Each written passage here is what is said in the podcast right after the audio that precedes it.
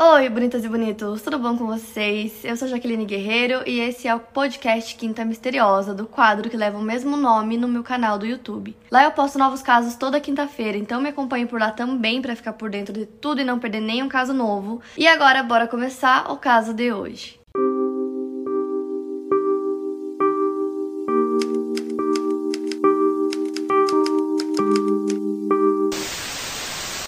Hoje eu vou contar para vocês um caso que gira em torno de um casal, o Xavier Dupont de Ligons. Ele nasceu no dia 9 de janeiro de 1961 em Versalhes, na França, e sua família vem da antiga nobreza francesa. Então, tipicamente para o local onde ele nasceu, ele recebeu uma educação católica bem rigorosa. Já a Agnes Rodanger nasceu no dia 9 de novembro de 1962 no subúrbio de Paris, e os dois conheceram na adolescência, e como os dois eram muito religiosos e tinham várias coisas em comum, eles acabaram se apaixonando. A Agnes, inclusive, foi a primeira namorada do Xavier, mas o namoro dos dois acabou que não deu muito certo, eles se separaram. Então o tempo vai passando e os dois acabam se reencontrando anos depois, mas em um cenário completamente diferente. A Agnes tinha um filho, mas ela não estava é, em nenhum relacionamento com o pai da criança, então ela era uma mãe solteira. E aí os dois acabaram reatando o relacionamento deles. O filho se chama Arthur e ele nasceu no dia 7 de julho de 1990. Então Xavier decide pedir a Agnes em casamento e assumir a paternidade do Arthur. Então os dois se casam e nessa época o Arthur tinha dois anos de idade. O casal teve três filhos juntos, então ao todo são quatro filhos. Eu vou falar um pouquinho sobre cada um deles, a idade que eles tinham quando o caso aconteceu. Então o mais velho era o Arthur, ele tinha 20 anos de idade na época, ele era estudante. Depois veio Thomas, ele tinha 18 anos na época do caso, ele era músico. A Anne de 16 anos, que era muito religiosa como a mãe, e o mais novo, que era o Benoit de 13 anos, que era bem popular na escola. E os dois mais novos, como qualquer outro adolescente, passavam bastante tempo na internet. Então a família se estabeleceu na cidade de Nantes e eles tinham uma casa que era uma casa modesta, não era muito grande nem muito luxuosa, mas ficava num bairro muito bom da cidade. Eles tinham três carros e os filhos mais novos estudavam em uma escola particular católica e os dois mais velhos já estavam na faculdade, então nos finais de semana eles iam para casa dos pais para visitar eles, mas já não moravam mais com os pais. E o pai Xavier tinha algumas empresas, uma delas ficava em Miami, nos Estados Unidos, e era tipo uma agência de viagens, que nessa empresa eles também davam suporte para as pessoas que queriam viajar para a França, então eles davam dicas de onde ficar, de onde se hospedar, quais lugares ir, coisas desse tipo. Então por conta dessa agência dele, ele viajava bastante. Já a mãe, a Agnes, ela era muito religiosa, então ela era assistente em uma escola onde ela ensinava o ensino religioso para os estudantes. Então então, pelo que eu entendi, era como se ela fosse voluntária, ela não recebia é, nada para fazer esse trabalho, mas ela gostava muito e era o que ela fazia. E pela casa deles tinham muitas fotos, nessas fotos mostravam uma família muito feliz. E assim, é, vizinhos, familiares, todo mundo que conhecia a família dizia que eles eram realmente muito tranquilos, os filhos também, eles nunca deram nenhum problema para os pais.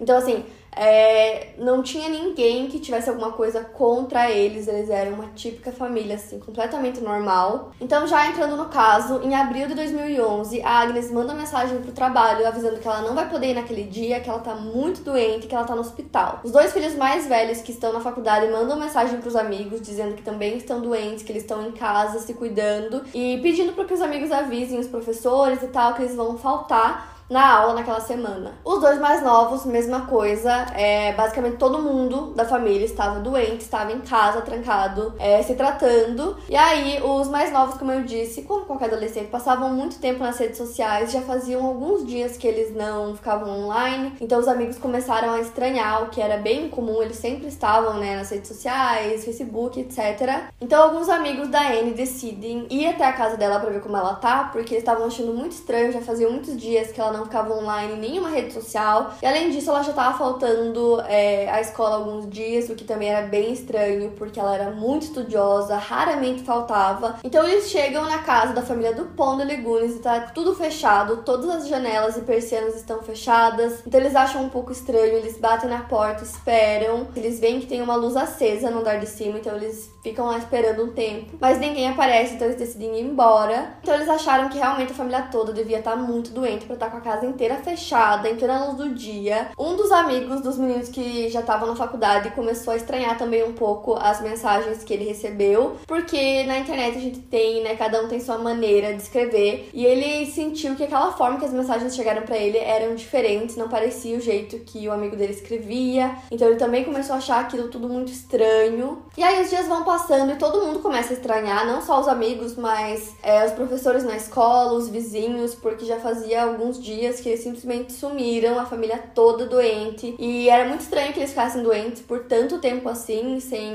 aparecer em nenhum momento. Até que a escola, onde os mais novos estudavam, recebe um bilhete é, do Xavier dizendo que a família toda vai se mudar pra Austrália, que por conta de um emprego dele ele vai ter que se mudar assim super rápido, então não deu nem tempo de avisar, eles estão se mudando pra Austrália. E nesse bilhete ele dizia que eles tinham que se mudar urgentemente, então ele deixava também um cheque que pagava todas as últimas mensalidades dos filhos daquele ano. E aí é, a Agnes, como eu disse, ela trabalhava, né, dava aulas é, nessa escola católica, e aí é, o Xavier também avisou que ela tava bem doente, que ela tava no hospital e que ela não poderia mais ir. Um tempo depois, ele mandou um bilhete dizendo que ela iria se mudar com ele pra Austrália, então meio que como se ela estivesse demitindo. E aí, alguns familiares da família do Pond Legunes começam a receber cartas, então assim, irmãos, tios, primos, algumas pessoas começam a receber algumas cartas que foram escritas pela família. Essas cartas foram impressas no computador e todas elas no fim tinham a assinatura de todos eles, né, de todos os membros da família. Então no começo da carta dizia: "Olá a todos, mega surpresa. Partimos repentinamente para os Estados Unidos em circunstâncias especiais que explicaremos abaixo. Quando você ler isso, não estaremos mais na França e não poderemos retornar por um período indefinido. Então, nessa carta, que tinha quatro páginas, o Xavier disse que ele era um agente secreto americano disfarçado e que ele teve que deixar a França junto com toda a sua família por razões de segurança. Segundo ele, eles teriam que se afastar e não poderiam manter contato com os familiares porque eles estavam em uma situação onde precisavam mudar de país com urgência e que esse afastamento levaria provavelmente anos, então ele não sabia quando eles poderiam voltar para a França. Então ele disse que toda a família estava saindo do país sob um esquema de proteção e que eles estavam deixando tudo para trás porque ele havia dado provas em um grande caso de drogas para a polícia, então eles tinham que sair por segurança. Então, segundo ele, durante todo esse tempo ele tinha que ficar disfarçado e conhecer alguns donos de boates que eram franceses, mas eles tinham essas boates em Miami, justamente onde o Xavier tinha a empresa de viagens dele. Basicamente esses donos de boates tinham todo um esquema de tráfico de drogas, de pessoas que mandavam drogas da França para Miami. E o Xavier tendo a agência dele lá era a desculpa perfeita para ele participar dessa operação sem que ninguém percebesse nada de errado. Então, resumindo, esse esquema de tráfico já existia há uns 9 anos e aí ele ajudou a polícia a conseguir evidências suficientes para conseguir prender o chefe de toda essa operação. E no julgamento, o Xavier seria uma testemunha-chave. Mas aí o restante do cartel descobriu que ele estava envolvido com a polícia para tentar prender o líder do cartel, então eles decidiram se vingar do Xavier e da família. E por conta disso, eles tinham que se mudar às pressas para os Estados Unidos, que eles tinham recebido cidadania americana, que eles iam morar lá por um tempo até que tudo se acalmasse. Enfim, eram quatro páginas e ele explicava tudo isso e no fim ele pedia alguns favores para esses membros da família que receberam as cartas. Então cada pessoa que recebeu a carta foi feito um pedido do Xavier, um pedido né, da família toda bem específico, assim, eram coisas muito específicas. Por exemplo, é, eles tinham três carros, então ele dizia: Eu quero que você venda esses carros e você pegue o dinheiro e dá para minha irmã. É, eu quero que você pegue tal coisa da casa e venda. Ou eu quero que você se livre de tal coisa que tá na casa. Se você quiser ficar com tal parte, pode ficar. Eram coisas muito específicas que eles pediam. E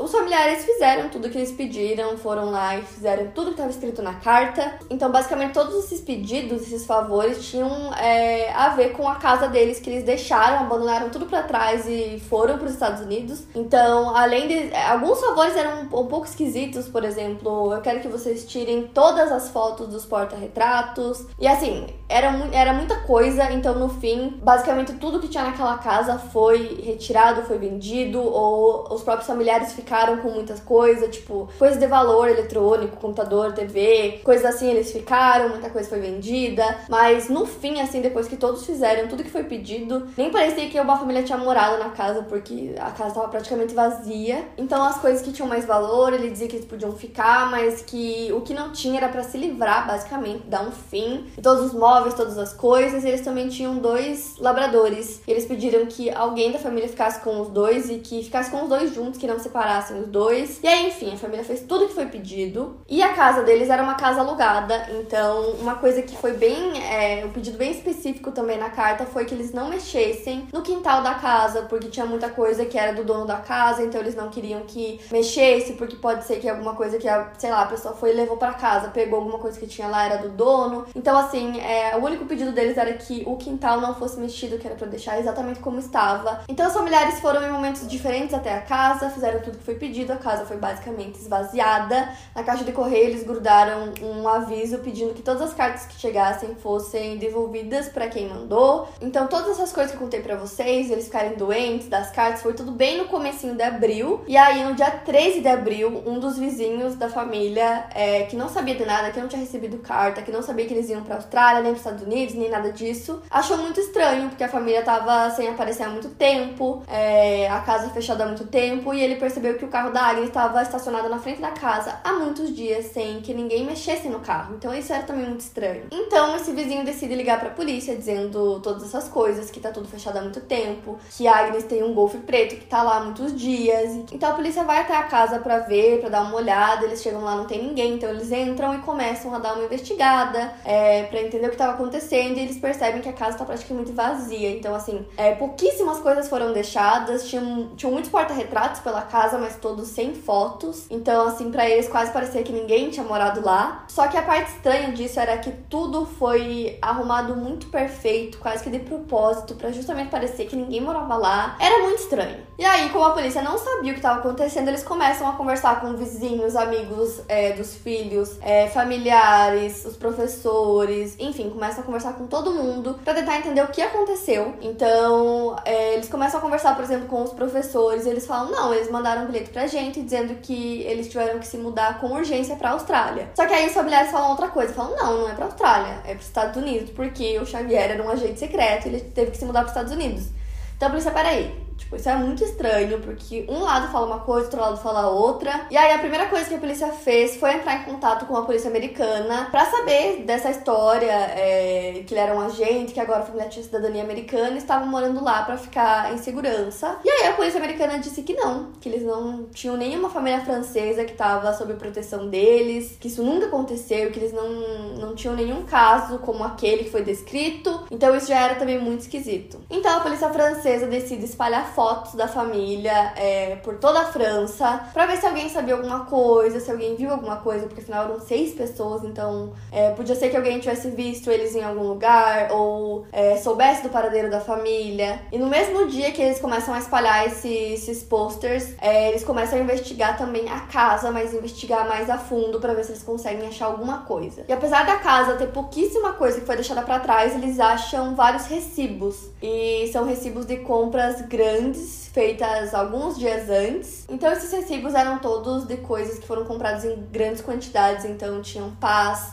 sacos de lixo. Tinha muitos sacos de limão também, muitas quantidades, tipo, muitos quilos. E não era tipo o limão, era como se fosse tipo um solo que tinha limão. Não sei explicar para vocês isso. Mas enfim, é, tinham todas essas coisas em grandes quantidades. E algumas dessas coisas foram. Com... E nenhuma foi tipo do mesmo lugar, eram de lojas diferentes. E algumas lojas eram lojas que ficavam bem longe da cidade que eles moravam, que de carro levaria de, sei lá, 4 a 5 horas para chegar nessa cidade. Então, muita coisa não foi comprada ali. Alguns membros da família também deram é, as cartas que eles receberam para a polícia investigar e aí eles viram que tinha um pedido em comum em todas elas, que era para que eles não é, mexessem no quintal da casa, que eles não fossem até lá. Então a polícia vai investigar o quintal para ver se eles acham alguma coisa. E lá tem tipo um, uma construção, assim, um pedaço de madeira bem grande no pátio que foi colocado ali. Então eles retiram essas madeiras e eles veem que toda a parte de baixo, naquele solo, é, era um solo fresco, um solo que foi mexido. Então uma das investigadoras começa a mexer nesse solo para ver se tem alguma coisa, então ela vai mexendo até que ela chega em uma parte que tem cimento. Só que esse cimento não tava 100% seco. Então ela começa a mexer mais até que ela encontra uma perna humana decepada, enterrada.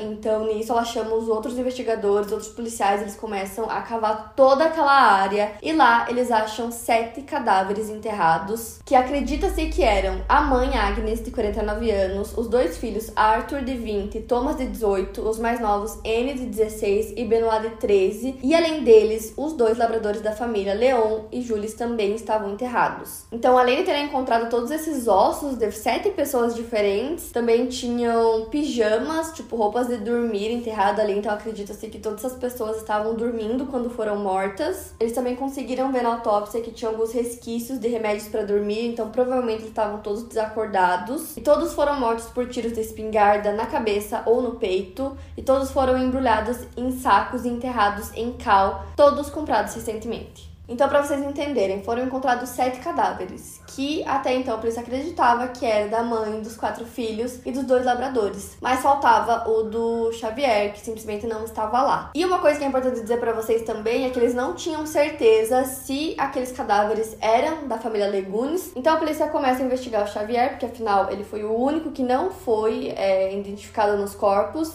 Então a polícia começa a se perguntar se ele foi sequestrado, se ele foi culpado ou se ele foi mais uma vítima.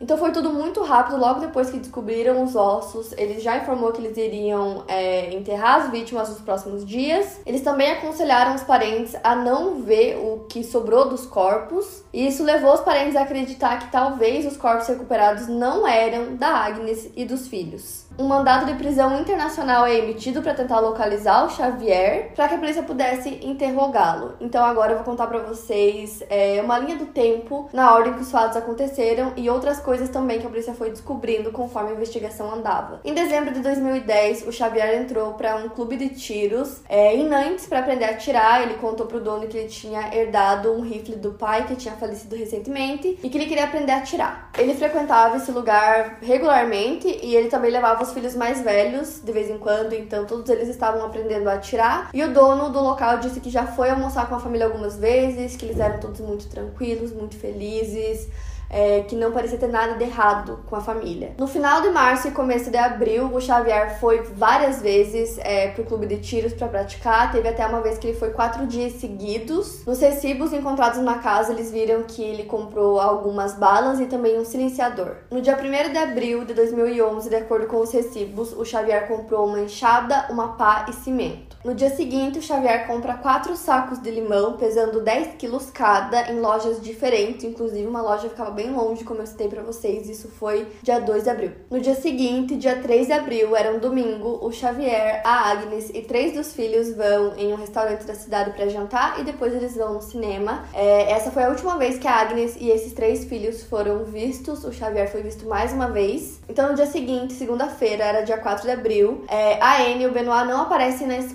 escola devido a uma doença. Nesse mesmo dia, o Xavier janta sozinho com o Thomas, os dois vão para um restaurante e alguns garçons lembram que o, os dois mal se falaram durante a refeição e que mais pro final é, da refeição o Thomas não parecia muito bem. Então, no dia 3 de abril foi o dia que os vizinhos notaram que o carro da Agnes, que era um Golf preto, estava na frente da casa há muitos dias e foi quando eles chamaram a polícia. E aí a polícia começou a procurar pelo Xavier, que na época tinha 50 anos de idade e ele era descrito pelos vizinhos como um homem cortês e discreto. E aí, depois de um tempo procurando, a polícia encontrou o carro dele, que era um Citroën azul metálico, abandonado no estacionamento de um hotel barato na Riviera Francesa, onde se pensa que ele passou uma noite lá hospedado sozinho no dia 15 de abril. Segundo testemunhas, o Xavier sai do hotel, parecia que ele estava carregando um estojo de espingarda nas costas, e então ele sai a pé e abandona o carro. Dizem também que alguns dias antes do desaparecimento da família, Agnes disse a uma amiga: reze por mim, eu vou precisar disso. O carro dela, que já estava na frente da casa há vários dias, estava coberto de pólen da primavera, e alguém escreveu no capô com o dedo, entre aspas,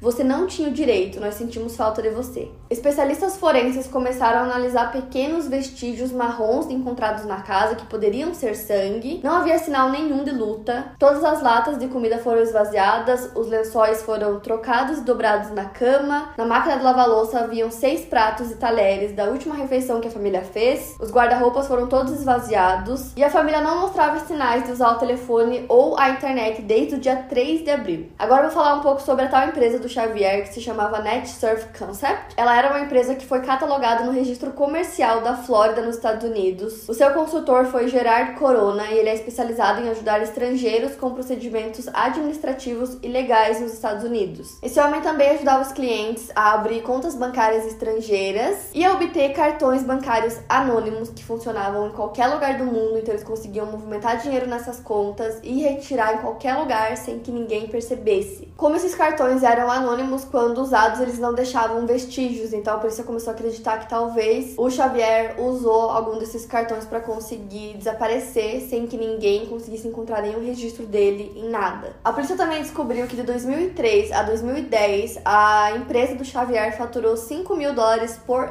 ano, o que é quase nada. Então, só a casa alugada deles era 18 mil euros por ano para alugar. Então, eles começaram a acreditar que toda essa empresa dele era só fachada, porque a empresa afinal não lucrava nada. E um fato também que eu tenho que contar para vocês é que a Agnes tinha herdado uma herança de família, uma herança bem grande, e o Xavier administrava essa herança. Então, além dessa empresa, ele tinha outras empresas que, conforme a polícia foi investigando, eles perceberam que todas essas empresas estavam falindo. Que além disso, ele estava acumulando uma dívida enorme no nome dele, que ele já tinha gastado praticamente toda a herança da Agnes tentando fazer essas empresas darem certo. E como aparentemente ele era o único membro da família que estava vivo, eles conseguiram rastrear um cartão de crédito dele que ele usou. E ele tinha usado esse cartão várias vezes em vários hotéis diferentes, desde o primeiro dia é, em que a família disse que estava doente. Então, desde aquele dia, ele ficou em vários hotéis. Vários, é, vários funcionários desses hotéis confirmaram ter visto ele lá e que ele sempre estava sozinho. Então, a polícia começou a acreditar devido a todas as evidências que ele acharam, dos recibos, de todas essas coisas, e que o Xavier assassinou toda a família no dia 3 e 4 de abril. As notícias começaram a aparecer na TV e quando disseram que só ele não foi encontrado, foi quando ele abandonou o carro dele no estacionamento do hotel e foi também a última vez, o último dia, naquele mesmo dia, que ele usou o cartão de crédito. Depois não conseguiram ver nada nos cartões dele, também não conseguiram encontrar ele. Então, nas semanas que seguiram, começou uma busca gigantesca para tentar encontrar o Xavier. Foi uma busca enorme que aconteceu por várias semanas. A polícia recebeu várias dicas por telefone de pessoas que aparentemente tinham visto ele em algum momento. Eles seguiram todas essas dicas, mas nenhuma delas levou ao paradeiro dele. No meio disso tudo, a polícia descobriu que ele tinha uma amante secreta e eles achavam que o Xavier tinha dado para ela 45 mil euros através de uma empresa criada para disfarçar esses pagamentos. A mulher, que eles não divulgaram o nome, mostrou aos policiais várias mensagens e cartas que o Xavier tinha mandado para ela. E uma fonte próxima a ela disse, entre aspas, ela saiu de casa para ficar com os amigos porque agora ela está com medo por sua vida. E aí a irmã do Xavier, que se chama Christine, mencionou um e-mail que o Xavier tinha escrito para dois amigos em julho de 2010. E nesse e-mail ele escreveu sobre acidentes que poderiam acontecer com a sua família e ele terminou o e-mail entre aspas aspas. Portanto, eu espero que, mesmo após uma investigação policial, meus pais, irmãos e irmãs nunca sejam levados a acreditar que eu causei esses acidentes intencionalmente, mesmo que as evidências sejam fortes. O que é muito esquisito esse e-mail que ele mandou para dois amigos em 2010, basicamente prevendo que uma coisa muito ruim iria acontecer e aí dizendo que, mesmo que tivessem evidências, que tivessem provas, não era para acreditar que ele é, causou tudo isso intencionalmente, o que Pra mim, isso é muito estranho. Como que ele ia prever que alguma coisa ruim ia acontecer com a família dele, mas isso não aconteceria com ele, é, e que não seria intencional, mas como que ele poderia prever isso? E aí ele meio que tentou tirar o corpo fora? Não sei. Ou pode ser que ele tenha mandado esse e-mail em 2010 de propósito, porque ele já estava planejando todo o crime, e aí ele teria esse e-mail para comprovar que não foi ele. Não sei. A busca pelo Xavier durou quatro anos, era uma busca internacional e eles nunca conseguiram achar nada. A última vez que ele foi visto foi saindo de um dos hotéis, a pé, porque ele abandonou o carro. Então, uma das investigadoras do caso disse que ela acreditava que ele havia se suicidado em um local bem remoto, bem afastado, e por conta disso que eles não conseguiram localizar o corpo. E aí, em 28 de abril de 2015, quatro anos depois dos crimes, um caminhante encontrou ossos humanos é, em uma cidade que era bem próxima de onde o Xavier é, havia sido visto pela última vez. E aí fizeram testes de DNA e descobriram que não, os ossos não eram do Xavier, só que como eles descobriram esses ossos e muita gente a princípio achou que era dele, é, a notícia e todo o caso voltou pra TV, pras manchetes. E aí em julho daquele mesmo ano, um jornalista recebeu uma carta assinada por uma pessoa que afirmava ser Xavier Dupont de Ligonnès. Um tempo depois, um jornalista recebeu uma foto onde tinham dois é, dos filhos sentados em uma mesa e na parte de trás da foto estava escrito em azul, entre aspas, eu ainda estou vivo. Desde então até esta hora e estava assinado por Xavier do Pont de Ligones. Se a carta e a foto foram realmente enviadas pelo Xavier, nunca conseguiram confirmar. É, teve uma pessoa que disse também que havia visto ele é, em uma cidade próxima de, de Nantes, onde eles moravam, então a polícia foi até lá, mas também era uma pista falsa. E aí, ano passado, 2019, a polícia francesa recebeu uma ligação que vinha da Escócia, do aeroporto de Glasgow, dizendo que eles haviam prendido um homem que estava usando um passaporte falso e esse homem cabia nas descrições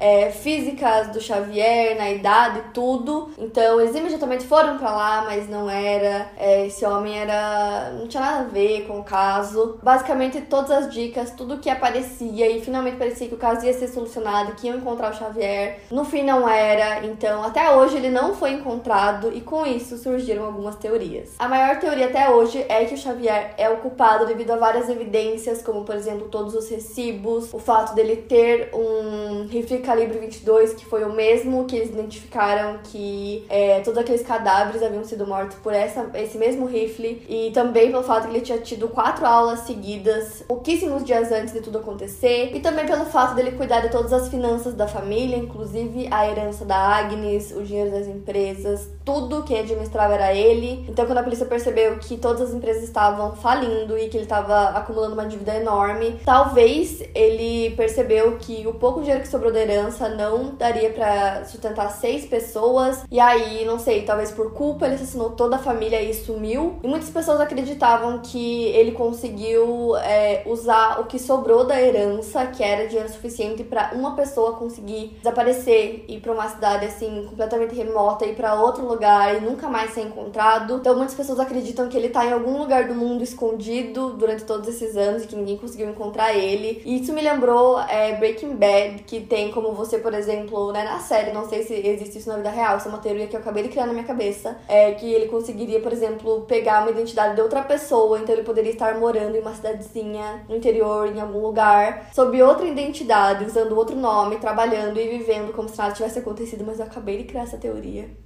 que isso pode ter acontecido. A segunda teoria gira em torno do e-mail que ele enviou um ano antes para dois amigos. Então, a irmã dele, ela montou um site inteiro tentando provar a inocência do Xavier, dizendo que ele nunca seria capaz de cometer esse crime, que ela tinha certeza que ele não tinha feito, que ele também tinha sido vítima. A irmã dela até contratou advogados, porque muita gente acabava falando várias coisas na internet, né? Porque as pessoas falam todo tipo de coisa sem saber, então muitas pessoas acusavam ele. E aí ela contratou advogados por conta de tudo isso. E aí ela disse que ela tem certeza que ele previu que alguma coisa muito ruim iria acontecer. E aí ela, ele mandou esse e-mail e ela tinha certeza que alguma pessoa muito poderosa, com muito dinheiro, é, deu um fim em toda a família, inclusive no Xavier, mesmo que eles não tenham encontrado nada. Então, essa é a segunda teoria, que alguma pessoa muito poderosa acabou com toda a família. Mas, é, ainda falando sobre e-mail, tem a possibilidade de que ele tenha planejado tudo e enviado esse e-mail, né? Que tem tantas possibilidades, essa também é apenas mais uma. A terceira teoria do caso, que é a teoria mais doida, mais bizarra que eu sei que a cabeça de vocês vai explodir com essa teoria é de que todos os corpos, né, os cadáveres na verdade, não corpos, porque tinham um cadáver de dois cachorros também, encontrados no quintal da casa dos Dupont Legunes, não eram deles. Os corpos foram cremados e a única evidência de DNA que eles conseguiram tirar dos corpos encontrados é que todos eles eram da mesma família, mas isso não significa que sejam da família Dupont. E aí o advogado da família fez uma declaração que eu vou ler para vocês entre aspas. Não sabemos quando as vítimas foram mortas. A autópsia aponta para uma morte entre 10 e 21 dias antes da descoberta. Essa imprecisão é realmente surpreendente. Investigações foram realizadas, mas tudo que elas nos permitiram verificar é que os corpos compartilhavam o mesmo DNA. Nenhuma análise comparou esse DNA comum com o de Agnes. Além disso, meu cliente confirma que as alturas e pesos dos corpos não correspondem às dimensões conhecidas dos membros da família. Na minha opinião, isso constitui negligência durante a autópsia. Também sei é que um homem sozinho não pode cavar aquele buraco sob o pátio, mesmo o homem cego de raiva e ódio. Dois metros e meio de terra foram deslocados. O caso é baseado na ideia de que o Xavier matou sua família antes de enterrá-los. Nenhuma outra linha de investigação foi explorada. Não sei quem matou essa família. Nada na vida deles me ajuda a entender o que poderia ter levado a essa situação. E essa é a conclusão dos meus clientes. Como ninguém queria a morte deles, o fato é que eles não estão mortos. Ou seja, toda a família do Dupont de Legunes acreditam que talvez a família toda esteja viva e que eles foram sequestrados ou fugiram todos juntos por conta de toda essa história dos corpos, o que é bem difícil de pesquisar. Tem muita coisa que é em francês, então é bem difícil. Mas basicamente encontraram é, sete cadáveres, dois labradores e aí esses outros que aparentemente seriam da Agnes e dos filhos, né? E como Xavier foi visto depois em alguns lugares, enfim, é, era meio que óbvio que o cadáver dele não estaria ali. Também as descrições que deram dos ossos, enfim, não cabia. É, foram cremados logo depois, depois enterrados. Então também é estranho,